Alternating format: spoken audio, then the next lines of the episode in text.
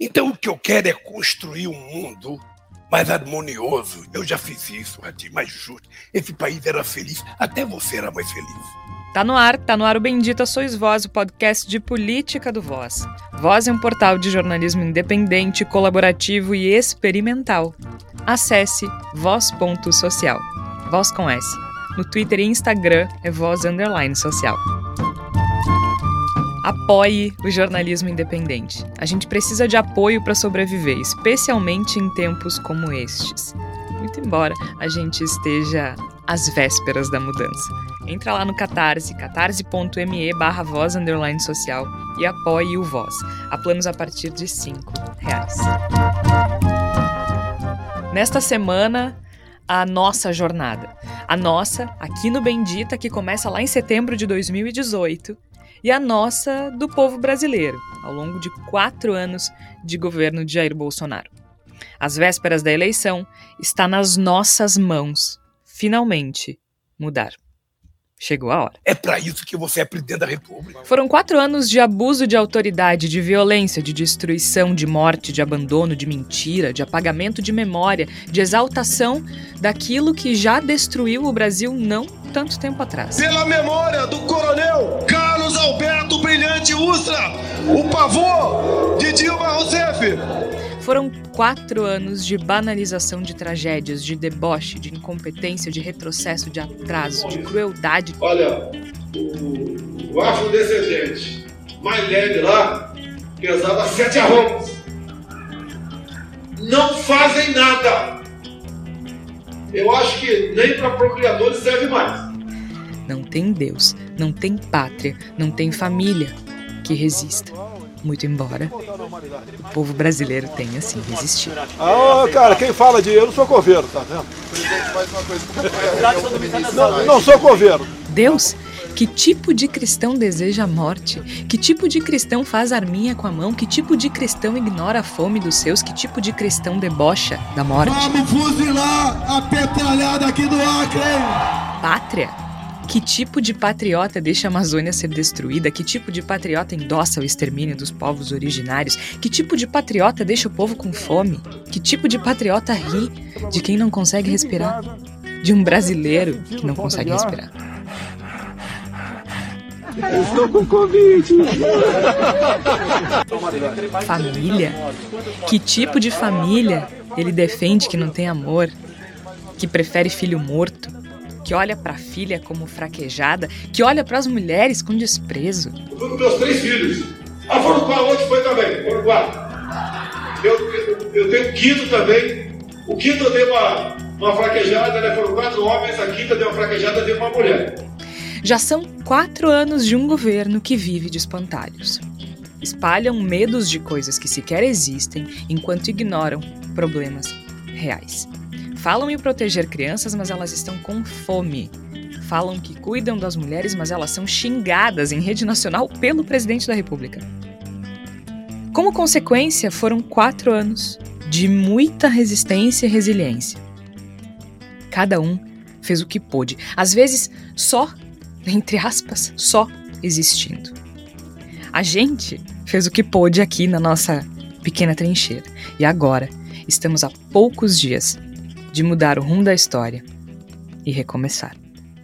Chega mais, que está começando mais um Bendita Sois Vós. Eu sou Georgia Santos, ao meu lado, felizmente, como sempre, estão Flávia Cunha, Igor Natush e Tércio Sacol. Flávia Cunha, seja muito bem-vinda a este último programa antes das eleições de 2022. Obrigada, Georgia, Igor, Tércio, nossos ouvintes. Pois é, estamos agora, então, às vésperas do primeiro turno das eleições e a gente espera que já seja um momento né, de virada, de mudança, que realmente a eleição presidencial se defina já no primeiro turno. É, no, é o nosso desejo, nossa expectativa, e pelo que as pesquisas indicam, existe grande chance disso realmente acontecer. Tércio Sacol, vou roubar tua frase. a gente achava que seria ruim, mas puta que pariu, né?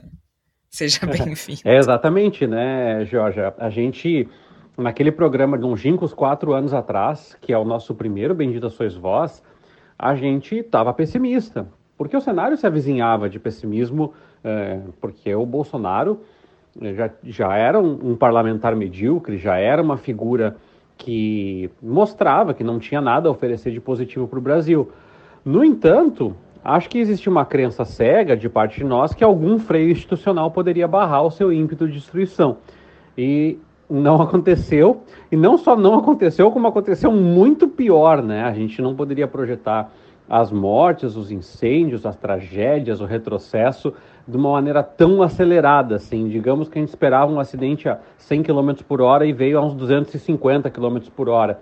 Foi muito pior que a encomenda e isso significa que tem muito mais é, saldo, né? Tem muito mais pedregulho da obra para recolher agora mas tem que começar de algum lugar, com a eleição de domingo. Igor Natush, tu não participaste do último episódio e eu fiquei sozinha aqui num dois contra um. A Flávia e o Tércio no episódio passado disseram que ainda tinha um pouco de receio, não queriam, não, não acreditavam muito que pudesse se resolver no primeiro turno. E eu sei que tu tá comigo nessa. Será que vai, Igor? Seja bem-vindo. Muito obrigado, Jorge, Flávia, Tércio, ouvintes do Bendita Sois Vós eu tô com uma convicção crescente de que nós vamos encaminhar o começo do fim da tragédia bolsonarista agora neste domingo. Acho que as ondas, quando elas se manifestam, elas têm uma força muito grande.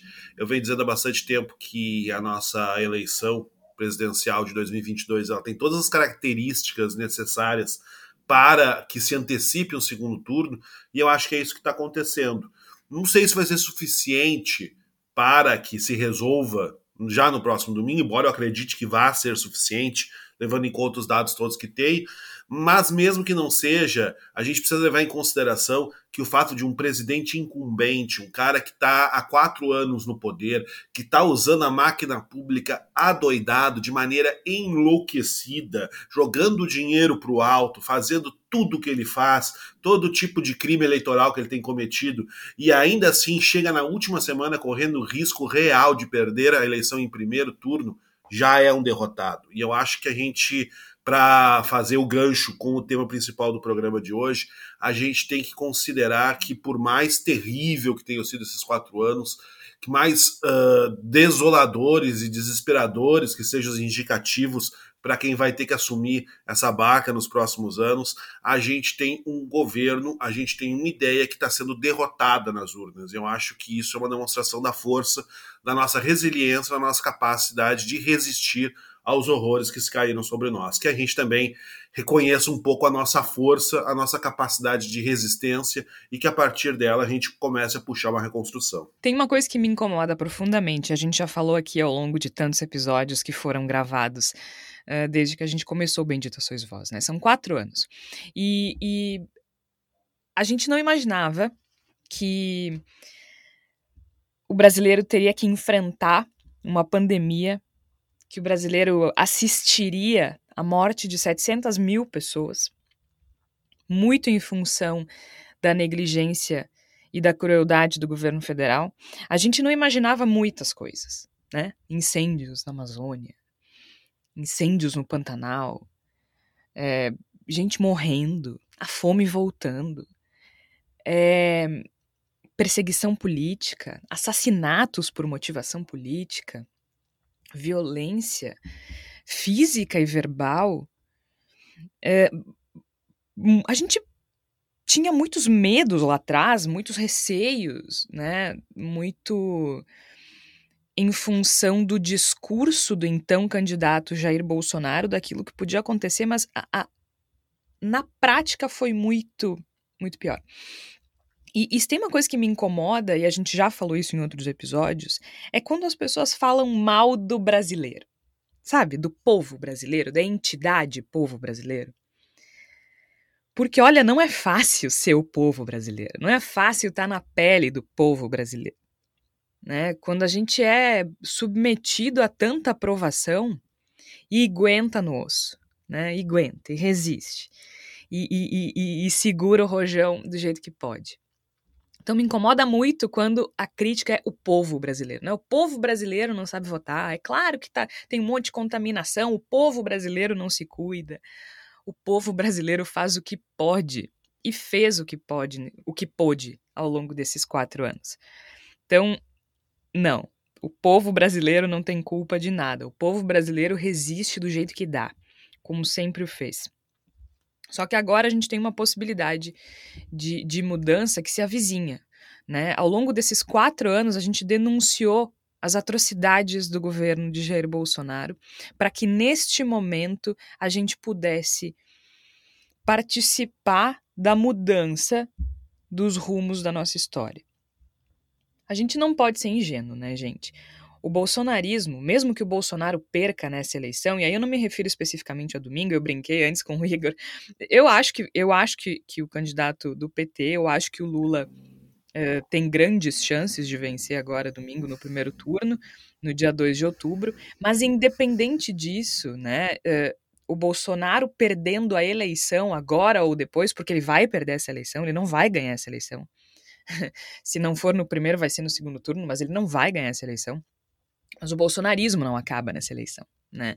Aqui no Brasil, ele é a expressão de uma extrema-direita que vem ganhando tração no mundo inteiro. O último exemplo está na Itália, lá, que a minha chará Mussolini lá resolveu tirar o, o Mussolini do armário, a Giorgia Meloni. Ganhou com 40%, 40 dos votos na Itália, extrema-direita, a, a, a coligação Fratelli d'Italia, com o lema Deus, Pátria e Família. Então, isso não acaba aqui. Mas aqui no Brasil, a gente está dizendo que a gente não vai mais aceitar isso. E esse passo, Igor, esse passo é muito importante, né? A gente sabe que não acaba aqui. Até porque, há quanto tempo a gente teve a ditadura militar? Ontem.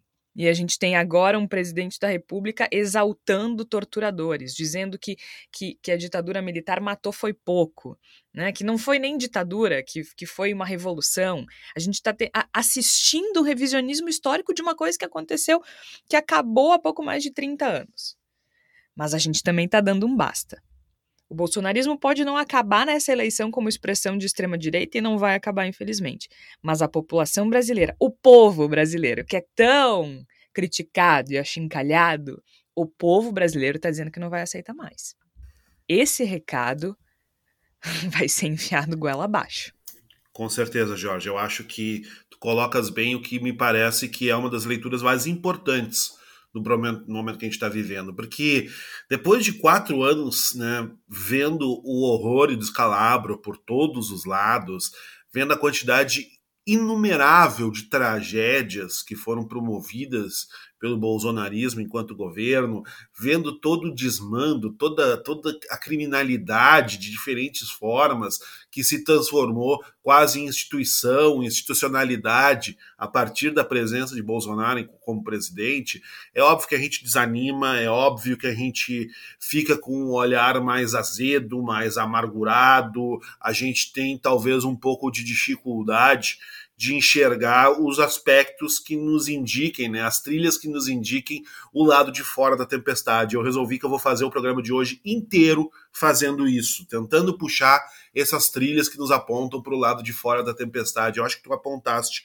muito bem uma delas, né? Eu acho que a gente está diante de uma de uma eleição que, fora ser fundamental para o futuro do Brasil enquanto nação, ela também é paradigmática. Eu acho que ela tem um potencial, uh, não digo de virada de chave, mas de elemento simbólico de uma mudança de rumos, de uma mudança de ventos, que é muito forte. E esse, e esse potencial ele está se manifestando. Foi o que eu coloquei no começo do programa. Eu acho que a gente está diante de uma de um bolsonarismo que sempre parece forte e vai continuar sendo um elemento político muito significativo nos próximos anos, não tem nenhuma ilusão quanto a isso, mas está vendo um bolsonarismo que está sendo derrotado, e não é pouco derrotado, ele está sendo muito derrotado. Ele está sendo. Uh, ele está se encaminhando para sofrer uma humilhação nas urnas mesmo que eventualmente a gente vá ter um Congresso Nacional uh, mais à direita do que gostaríamos, mais à extrema direita, melhor dizendo, do que gostaríamos, mesmo que a gente vá ter vários governadores que ainda serão identificados com esse pensamento pútrido que comanda o bolsonarismo, a verdade é que o bolsonarismo está sofrendo uma grande derrota nas urnas. O fato de um presidente no Brasil, um Brasil que é um país que desde a redemocratização está muito acostumado a reeleger presidente, com alta margem, inclusive eventualmente em primeiro turno, no Brasil, você ser presidente de toda a máquina na mão e estar à beira de ser derrotado em primeiro turno nas eleições, olha, isso é um recado muito forte. O povo está dizendo, a gente gosta de falar o povo, né? De encher a boca e falar que o povo é. isso, o povo aquilo. Pois bem, agora encho eu a minha boca e digo: o povo está dizendo que não é que não adere, que não é aderente ao bolsonarismo. Eu acho que isso é uma e coisa muito forte.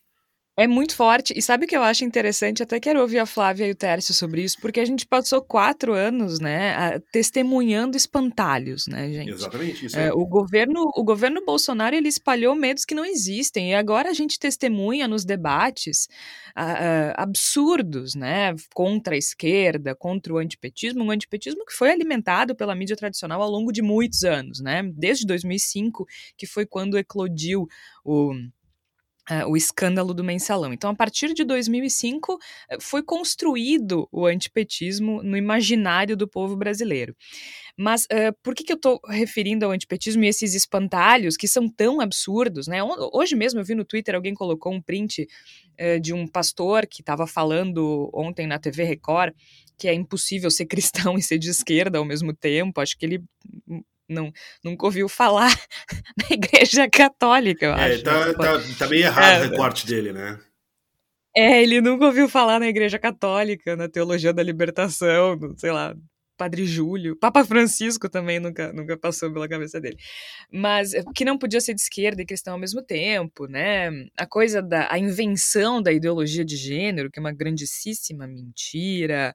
Um, não vamos esquecer lá atrás, né, da mamadeira de piroca, mas essa eleição mesmo, tá? O Onyx Lorenzoni aqui no Rio Grande do Sul falando que a esquerda se preocupa mais com a internacional socialista, uns delírios desse, desse tipo. Então, são quatro anos espalhando espantalhos com uma máquina é, de, de desinformação muito azeitada, né, muito forte, muito intensa, que chegou nas pessoas de fato. E com tudo isso, está me surpreendendo positivamente a maturidade política do povo brasileiro. Por quê? Porque quem está votando no Lula não está votando no Lula necessariamente porque gosta do Lula. Há quem vote porque gosta do Lula, há quem vote porque se identifica a partir do se identifica com a questão ideológica, se identifica com o PT, tem tudo isso. Mas há também quem vote no Lula porque considera e entende que Bolsonaro é um perigo, que entende que a continuidade do governo Bolsonaro é uma ameaça ao Brasil. Isso é muito interessante, né? Pessoas que são declaradamente antipetistas, pessoas que são que, que declaradamente não apoiam o Lula. Poxa vida, a gente o, o, vice do Lula é o Alckmin, né? Então, acho que isso também já explica muita coisa. Mas é muito interessante ver esse amadurecimento das pessoas de dizer, ok, uh, não é o candidato ideal, mas eu entendo que essa é uma eleição em comum e que tem algo mais em jogo aqui. Ontem, a gente está gravando na terça-feira, dia 27, tá? Ontem teve uma, uma live do, do Lula, da campanha do Lula. Depois a gente pode falar mais um pouco sobre isso, porque eu tenho certeza que a Flávia vai querer falar da Janja cantando. Mas durante o dia, ele se, se encontrou com influenciadores digitais, entre eles o Felipe Neto. E o Felipe Neto postou uma coisa tão bonita no Twitter é, uma foto dele da Dilma e pedindo desculpas por tudo que ele falou dela, pelo antipetismo que ele difundiu, uh, pelo mal que ele fez à ex-presidenta Dilma, pedindo desculpas.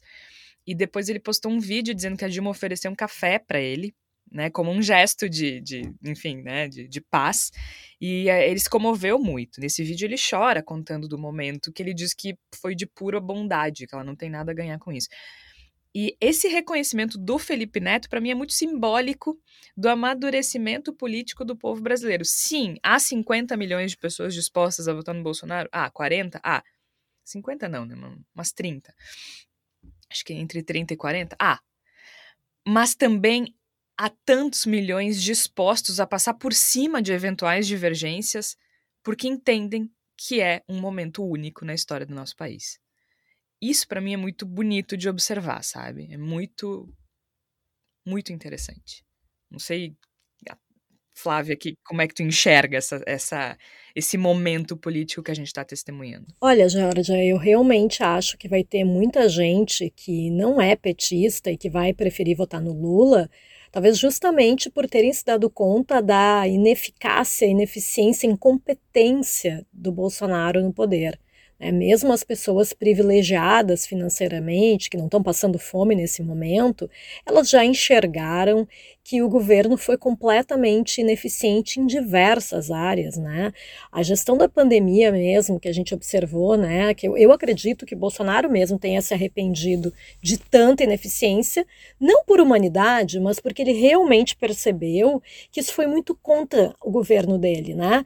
Então agora, em plena campanha, ele está lá pedindo desculpas, dizendo que falou coisas que foram inadequadas, né? E tentando justificar, por exemplo, a demora na compra das vacinas, né?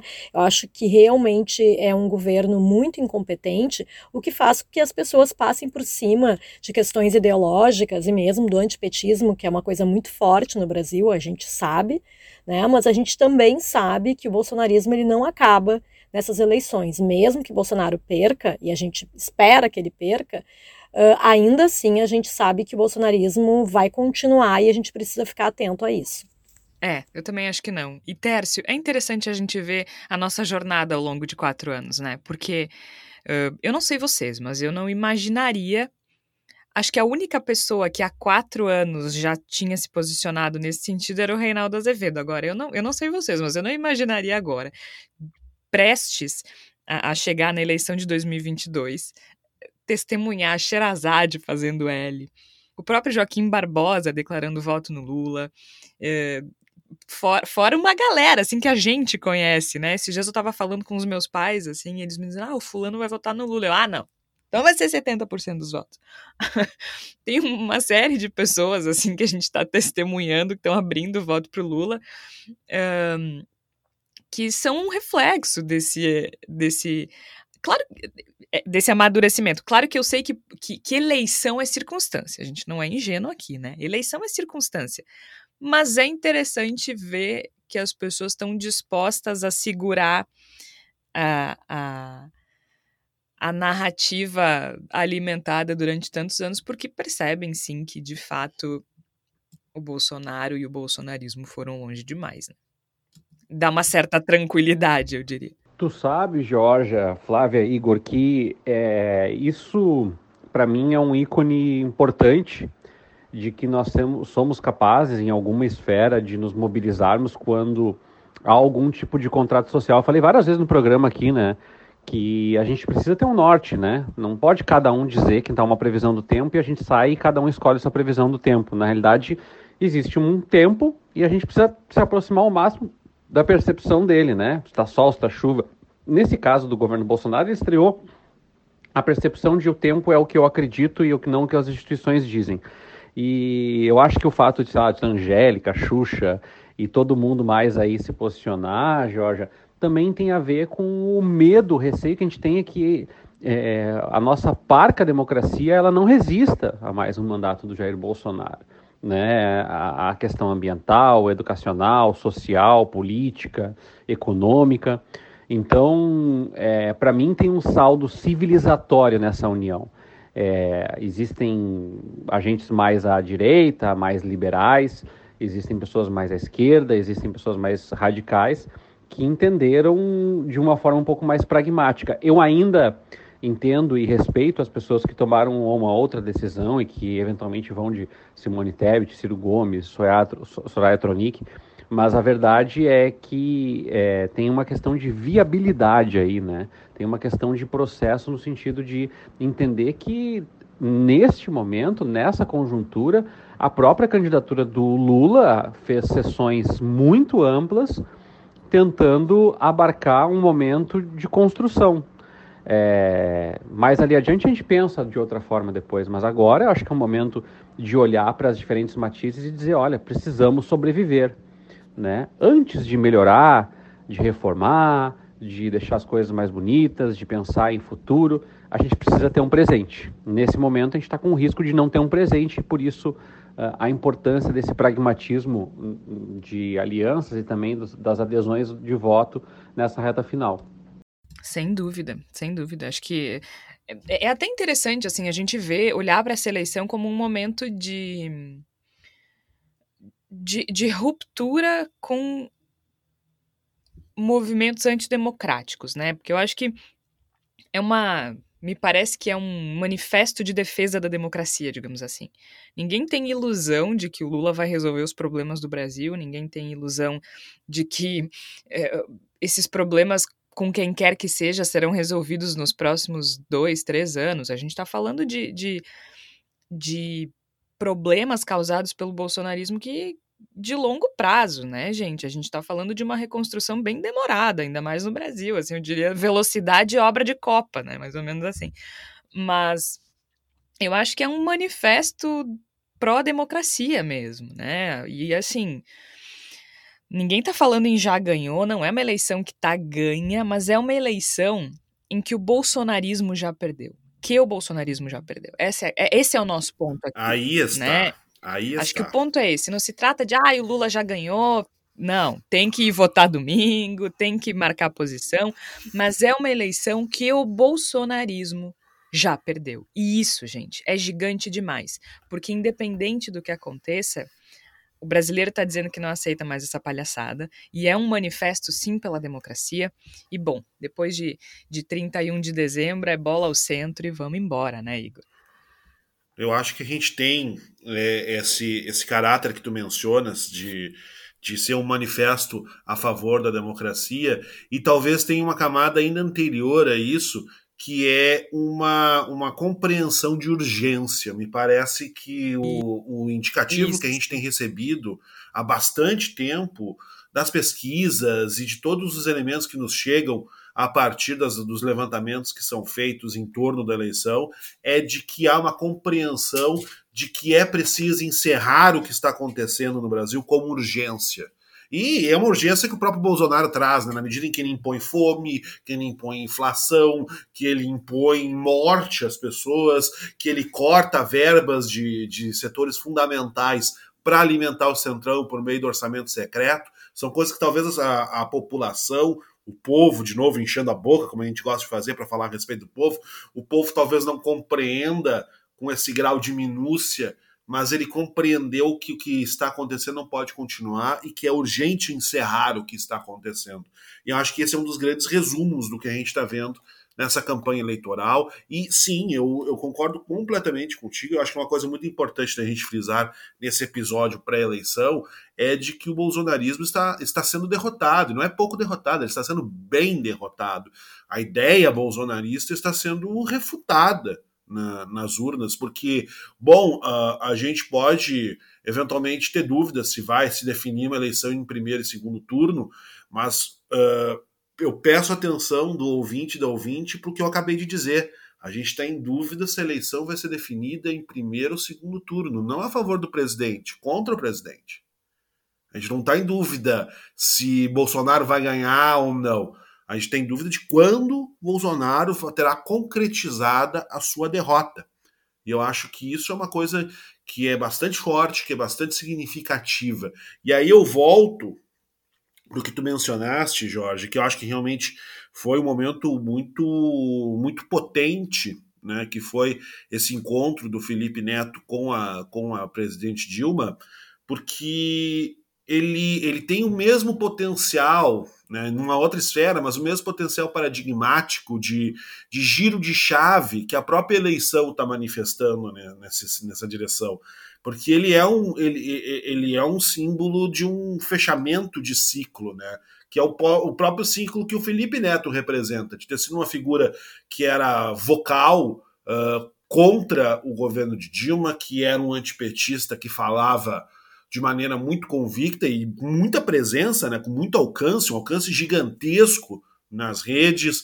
Era um cara que espalhava uh, esse, esse sentimento de ódio à esquerda e que, e, e que fez em público, né, de maneira clara, um processo de reconhecimento de que havia coisas erradas no seu pensamento e que fecha o ciclo de uma maneira bastante, até mesmo comovente. Vou começar a confessar para vocês que eu fiquei comovido com as imagens do encontro do Felipe Neto com eu a Dilma. Fiquei. Até por... me senti meio boba na hora, assim, assim ai, Jorge, uhum. que bobagem. Mas aquilo foi muito potente até pra gente, enquanto gente, Igor, sabe? Uhum. De a gente entender Sim. que tá tudo bem dizer que errou, que mudou de ideia, que as Exato. Isso, isso, isso se chama Ele... crescimento.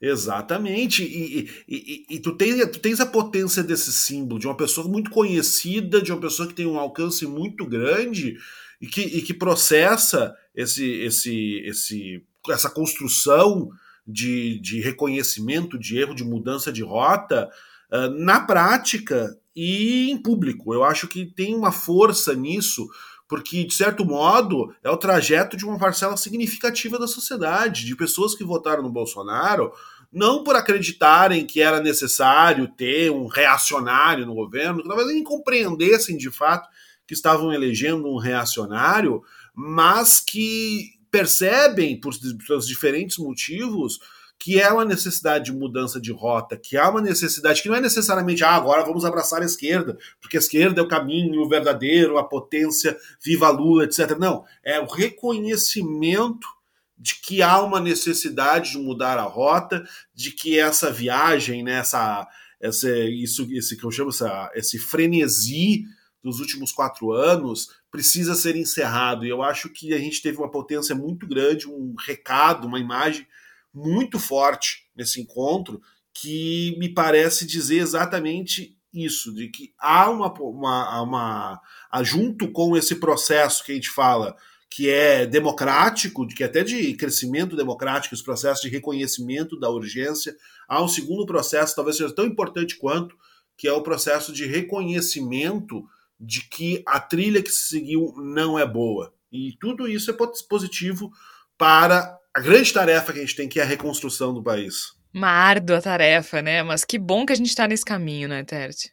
Não, é uma, é uma árdua tarefa e a gente, a gente começa de algum lugar, e aí tem um ponto que eu acho importante, só de a gente ter uma tarefa de reconstrução e de enlace democrático e de contrato é, sem que tenha alguém espizinhando a democracia todos os dias, sem que tenha alguém cutucando, fazendo um cercadinho e dizendo não é para tomar vacina, não é para ir para escola, não é para fazer faculdade, é, vamos é, se opor à, à, defesa do meio ambiente, né? o indígena pode ser um ser humano normal. É, esses absurdos, esses despautérios, essas, essas, é, esses constrangimentos sucessivos no nosso dia a dia que nos causam tanta ansiedade, tanto desgaste emocional, físico, né? É, já é um, um caminho para o recomeço a gente ter um grau de, de civilidade, sabe? Daquela coisa de dizer assim, bom, vou ligar a TV, vai ter uma campanha de vacinação, aí vai um governador, um presidente diz assim, vacinem-se.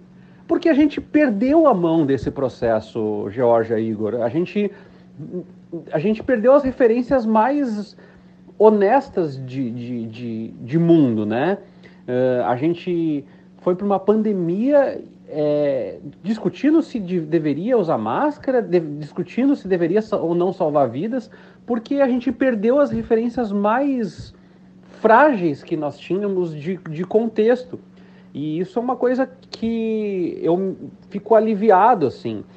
É, eu procuro pensar sempre o governo do, do, do Bolsonaro é, como um, um grupo de. É, para quem gosta de literatura fantástica, tipo Senhor dos Anéis, assim, essas coisas, eu gosto muito, como aquele grupo do mal, sabe? Do Sauron, assim, que reúne tudo que é, é monstro, orc, pesadelo, sombra da noite, é, que são os grupos mais espúrios da sociedade de preconceito, de ódio, de perseguição, de massacre ao contraditório e colocaram tudo numa mesma, num mesmo movimento. E eu não tenho dúvida que nem todas as pessoas que votam no, no Bolsonaro são pertencentes a esses movimentos agora. Existe um movimento antipetista também que, que é emocional, muito forte emocionalmente falando. Mas eu acho que é um ponto de partida. Só não ter a live, não ter o cercadinho, é um baita ponto de partida. Assim, é um motivo para sorrir, comemorar o ano novo, que eu nem sei mencionar Ai, o quanto gente. me deixa animado. É isso, né? Não, é bem. Eu fiquei, eu fiquei desculpa, Tércio. Não, não era para te interromper. Só, só um desabafo, imaginando o alívio de não ter que escutar aquele ser humano todos os dias. Vamos continuar na política, né? O Flávio tem mais quatro anos de mandato aí pelo Senado, o Eduardo vai se reeleger certamente. Agora mas tá rolando uma briga lá, né? Do Renan e da Michele. É, o irmão da Michele Bolsonaro é candidato a deputado distrital lá em Brasília, e a ex-esposa do Bolsonaro, mãe do Renan, também é candidata e ela está usando o nome Bolsonaro. E aí a Michelle Bolsonaro postou nas redes sociais dizendo que o único candidato que o, que o presidente apoiava era o irmão dela, dizendo que os outros que usavam o nome da família eram alpinistas. Nisso, o Renan respondeu, dizendo que não tinha nada. Bah, assim, ó. o Igor tá levantando a mãozinha ali. Eu achei muito interessante esse, esse acontecimento, Jorge. Em primeiro lugar, porque é engraçado. É bom a gente ver os inimigos, né?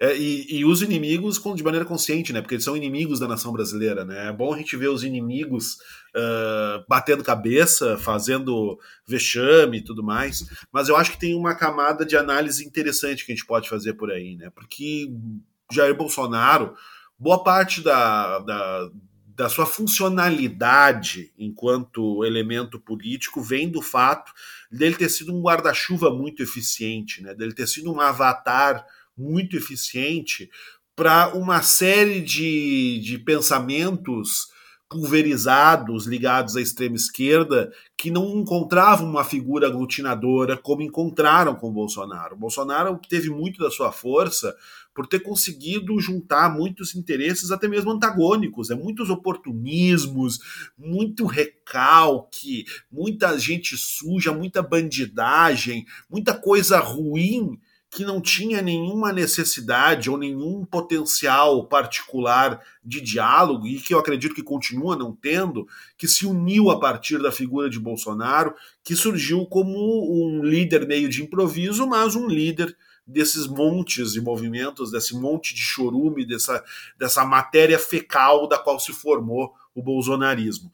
Mas ele some, né? Acho que a partir dessa derrota, eu não acho que ele vai desaparecer, propriamente dito, que ele vai sumir, que vai ser esquecido, mas ele, ele perde muito do seu poder como aglutinador, porque ele não vai ter mais as benesses do poder para distribuir por aí, ele não vai ser mais um cara disposto a, a cortar 95% de verbas de saúde, de educação, de farmácia popular para alimentar o centrão por meio do orçamento secreto, ele não vai ter mais esse potencial de abrir as portas da mamata, de permitir que esses setores cheguem ao butim eu acho que boa parte disso, então, da sua força vai se perder a partir do momento que ele deixa de ser presidente da República. Além do nosso imenso alívio enquanto nação de não estarmos mais nas mãos do tirano mais alucinado que poderíamos ter, eu acho que há também esse aspecto que não sei se é positivo, mas que eu acho que é politicamente relevante o fato de que boa parte dessas forças que estavam aglutinadas, que nunca estiveram bem aglutinadas, a gente teve briga dentro do bolsonarismo o tempo inteiro, a gente teve disputa o tempo inteiro, a gente teve setores divergindo, o olavismo divergindo dos militares, que divergiam dos evangélicos, que divergiam, assim, todo mundo divergindo. E eu acho que isso também se potencializa a partir da perda parcial, mas significativa dessa figura aglutinadora. A gente começa a ter mais e mais essa perspectiva de que talvez o bolsonarismo perca força também porque não consiga mais juntar ideias em torno de objetivos. Isso também pode ser positivo na medida em que esse pessoal começar a bater cabeça e se tornar mais fácil de combater. Apesar de a gente saber que o governo Bolsonaro foi completamente incompetente, como a gente vem falando aqui há tanto tempo, eu, particularmente, compartilho do, do, ponto de vista de alguns especialistas da área de ciência política que vêm com preocupação a retomada dos militares à política, né, que foi favorecida nesse governo, com tantos militares ocupando cargos importantes, ocupando ministérios, sendo influenciadores de decisões do presidente. E eu acho que os militares, eles dificilmente, esse grupo de militares que insiste em participar da política brasileira, que são os saudosistas da, da ditadura militar, esse grupo militar ele não vai voltar para a caserna tão facilmente. Uh, eu enxergo isso com preocupação porque realmente é um grupo que ele não é a favor da democracia, né? É um grupo que realmente adoraria poder retomar o poder pela via antidemocrática, instaurar uma ditadura se isso fosse possível.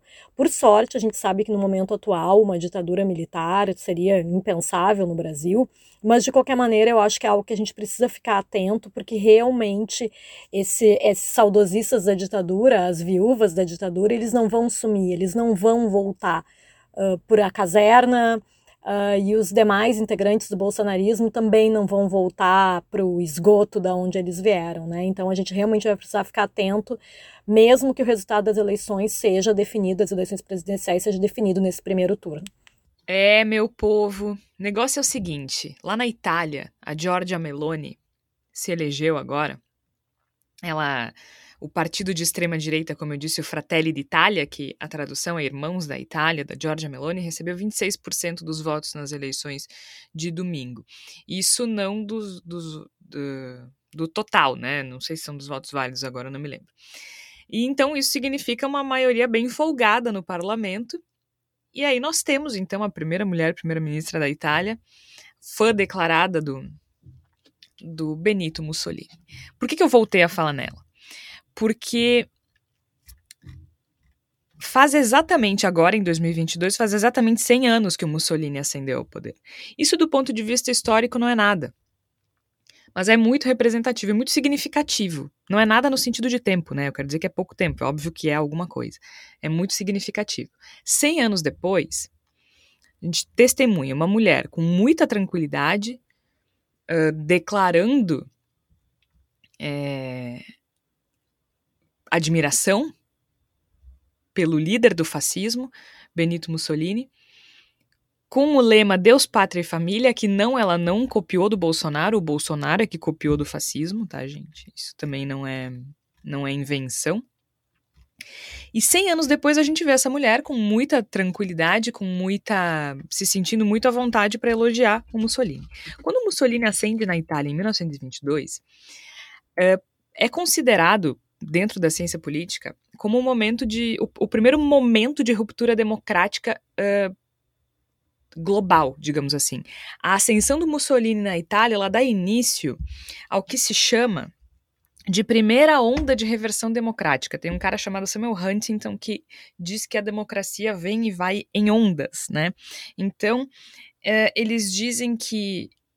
Eles dizem não, né? É amplamente aceito na ciência política que a eleição, a eleição, a ascensão do Mussolini, melhor dizendo, marca esse momento de ruptura. Né? A partir da ascensão do Mussolini que a gente percebe a primeira onda de reversão democrática da história da recente da humanidade. Então, quando a gente vê 100 anos depois uma mulher reproduzindo as ideias de Benito Mussolini, eh, reproduzindo as ideias do fascismo com tanta tranquilidade, tão à vontade, né? É, é perigoso, é triste, é assustador. É, é, é, um lembrete de que a gente não pode baixar a guarda. Tá? Então, por mais que a gente esteja num momento em que a população brasileira, em que o povo brasileiro esteja dizendo que não aceita mais isso, não apenas isso, mas todo o descaso do governo Bolsonaro, Lá na Europa, a gente está vendo uma ascensão do fascismo. Então, esse meu pequeno discurso é só para lembrar que a gente não pode baixar a guarda nunca. Que não tá ganho. E eu não estou falando só da eleição. Né? Eu estou falando da, do nosso direito de viver com dignidade e de defesa dos direitos humanos. Não tá ganho. A gente não pode baixar a guarda nunca. A história é cíclica e é por isso que a gente precisa estudá-la. É por isso que é importante estudar a história, é por isso que é importante preservar a memória, para que essas coisas não voltem a acontecer. E mesmo assim, a gente está vendo essa reascensão do fascismo na Itália pela via democrática.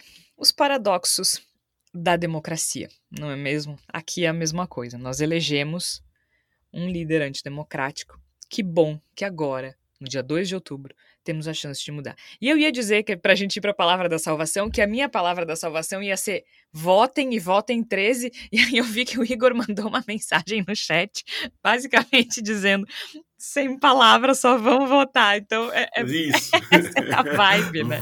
Vão votar, por favor, vão, votar. votar. Mas só antes de ir oficialmente para a palavra da salvação, ontem teve uma live, ontem, dia 26, segunda-feira, teve uma live que eles chamavam de Live da Esperança, né? De toda a campanha do Lula. E foi interessante ver um monte de gente reunida ali, né?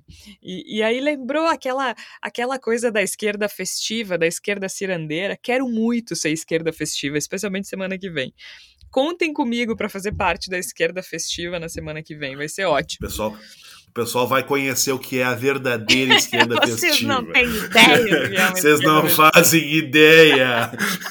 As pessoas também estão chatas, né, gente? No sentido de que, ah, primeiro criticaram os artistas que fizeram a, o vira, vira, voto, vira, vira, vira.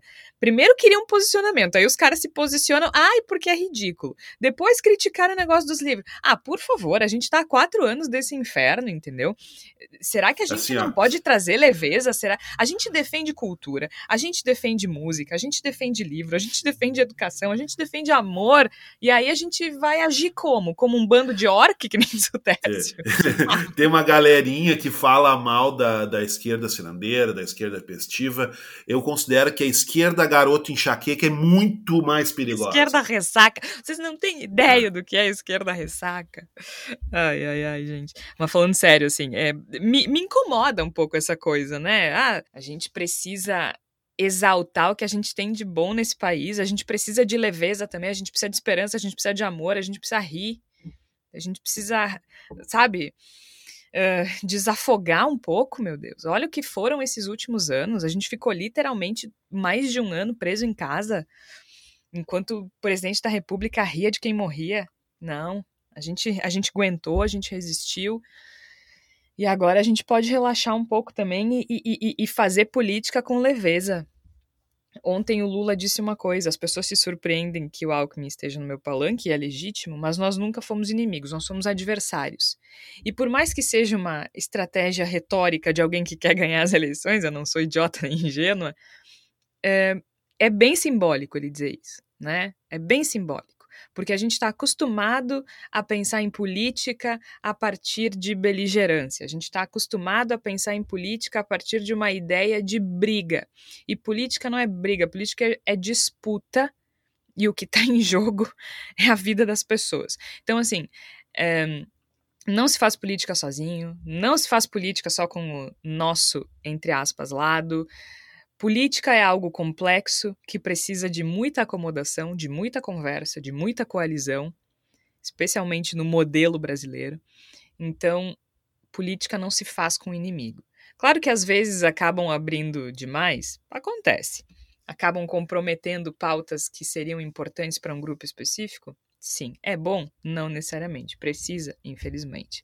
Por enquanto é o que temos. É o, é- Mas- a- além de ser o que temos, né, Georgia, é, é o, o, o mal necessário para construir um, um processo do, do básico de novo, né?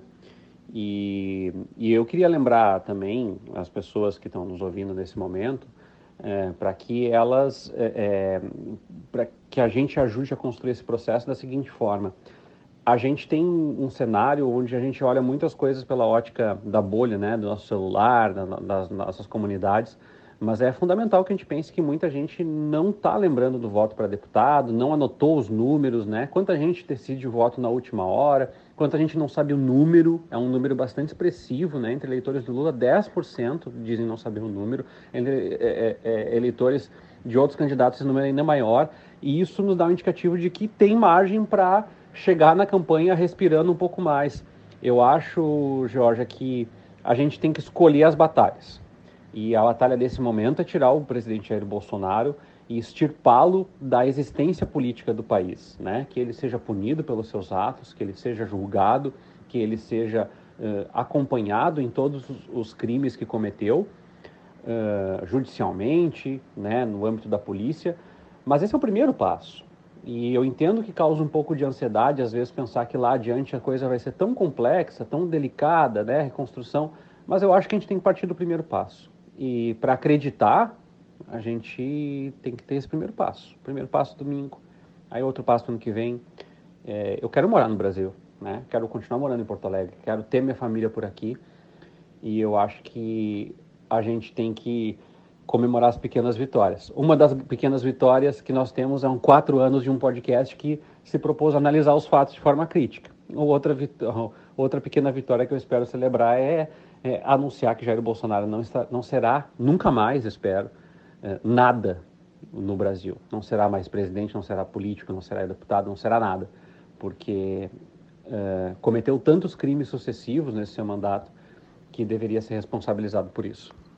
Bom, a gente eh, antecipou, de certa forma, a palavra da salvação, mas acho que é uma semana em que a palavra da salvação diz muito, né, Flávia? Tu preparou alguma coisa pra gente? Bom, Georgia, antes da minha palavra da salvação, eu vou pedir o espaço aqui para falar, para destacar no que, no meu ponto de vista, foi o melhor e o pior dessa campanha eleitoral.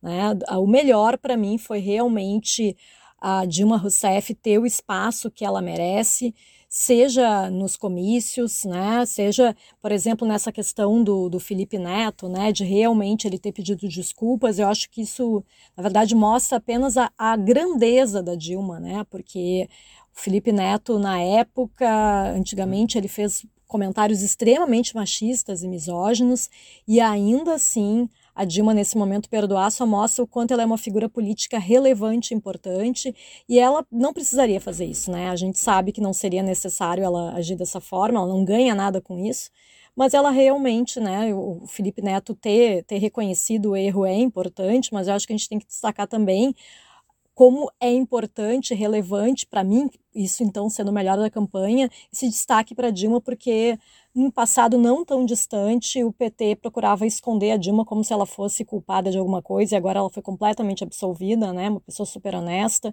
Então, realmente, para mim, isso foi o melhor da campanha. E o pior, vocês me perdoem e não espero que os ouvintes não achem que a essas alturas, né, eu aqui militante feminista, vocês acham que o meu, meu pior da campanha é referente a uma mulher, mas eu vou tentar me explicar aqui.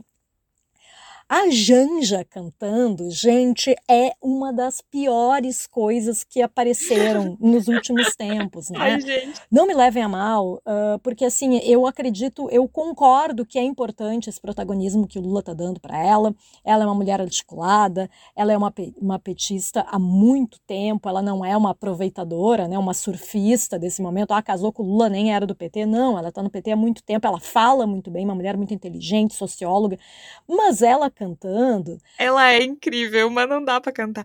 Tu sabe que ontem nessa live, eu acho que aconteceu alguma coisa com o retorno, porque muitos músicos bons músicos, bons cantores estavam tendo dificuldade para cantar e, e de achar o tom tava bem estranho, uh, bem estranha a questão do som na live de, do Lula, na live da Esperança. Não sei se acho que tinha um problema de retorno. E aí a Janja com problema de retorno também ninguém quer, né? Não tem como, né, gente? É uma coisa impressionante, assim. A Janja não tem uma amiga para dizer para ela, deu, né? Cantou uma vez, cantou duas, cantou três, cantou dez, cantou vinte. Ninguém aguenta mais, né? Mas claro que nesse momento que a gente está vivendo, se a Janja cantar na posse presidencial do Lula, eu não vou ficar braba. Eu vou só talvez fechar os meus ouvidos e relevar, né? Que o Lula realmente dê esse espaço para ela, porque cantando, amiga Janja, não tem como te aguentar.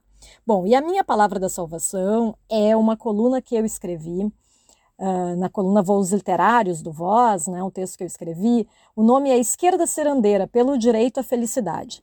Nesse texto, então, eu falo sobre essa, né, esse termo meio pejorativo, assim, que é a esquerda cirandeira, né? Que seria essa esquerda aí festiva, que não quer levar a sério as coisas. Mas, na verdade, eu acho que o momento que a gente está vivendo, depois de tanta tristeza, tantas crises, tanta infelicidade, depois de tantos mortos na pandemia, eu acho que a felicidade ela é importante, né? Seja no vídeo do Vira-Voto, que muita gente criticou, seja num desafio literário chamado Desafio dos 13 Livros. Então, Nesse texto aí eu procuro fazer a minha defesa, a alegria, a felicidade e, por que não, aos cirandeiros. É isso, né? A gente está se encaminhando para uma semana definitiva. No domingo temos eleições aqui no Brasil. Tércio lembrou bem, né? Façam uma colinha, são muitos candidatos. Temos que escolher deputado estadual, deputado federal, senador, governador e presidente. Então é bem importante que todo mundo vá preparado para não errar o voto, né? Não, não digitar errado.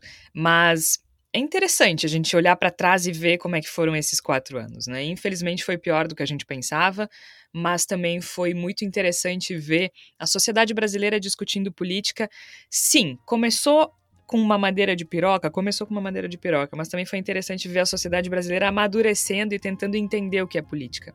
Figuras importantes da cena pop, digamos assim, né, dos influenciadores no Brasil se envolvendo com política também é algo importante. Ver a Anitta falando de política, o Felipe Neto falando de política.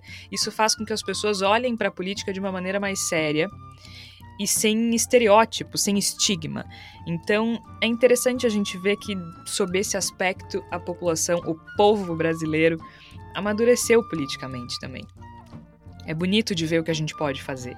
Né? Esse povo que sofre tanto tem agora uma oportunidade de mudar. E não, a gente não, como eu disse, não, ninguém aqui é ingênuo, ninguém está depositando todas as fichas no Lula, que o Lula vai resolver o problema de todo mundo, que o Lula é perfeito, que o Lula é lindo. Não. É um manifesto pró-democracia. Nesse momento, o mais importante é que o Bolsonaro e o bolsonarismo entenda que aqui não se cria, que nem que, como diria a Valesca Popozuda, né? Aqui não se cria. Então a gente tá botando o pé, fincando o pé e dizendo que desse ponto não passa. E vamos ver como é que será a eleição no próximo domingo. Na quinta-feira tem debate entre os candidatos à presidência da República na Rede Globo, que deve ter a maior audiência. Teve no SBT semana passada, não teve muita audiência, mas a entrevista do Lula no Ratinho foi muito ouvida e muito compartilhada. Foi uma entrevista muito interessante, diga-se de passagem. Quem não, quem não viu, vale a pena. É isso. Eu sou Jorge Santos, participaram Flávia Cunha, Igor Natucci, o Tércio Sacol, a gente segue no Bendita Sois Vós, a gente volta na próxima semana. Espero que com boas notícias. Até lá!